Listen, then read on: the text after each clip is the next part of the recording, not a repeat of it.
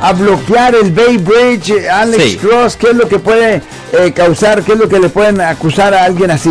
Bloqueando el Bay Bridge. Mangiels, Bueno, la el cosa es esto, well, I mean, la cosa es esto, mire, um, las personas tienen el derecho de protestar, a mí eso sí lo, lo pueden hacer, pero el problema, la cosa se hace problemática cuando la policía llega o cuando las autoridades llegan y le dicen a las personas que se muevan, porque si la policía le dice a las, personas que se muevan y las personas rehusan moverse, ahí es cuando les pueden presentar cargos por Lo siento por la interrupción, su video va a continuar monetariamente.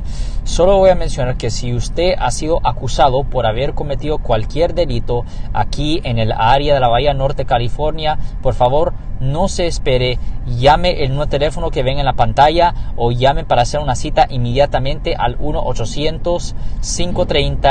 1-800-530-1800. Recuerden, yo soy el abogado Alexander Cross, abogado criminalista aquí en el área de la Bahía Norte, California.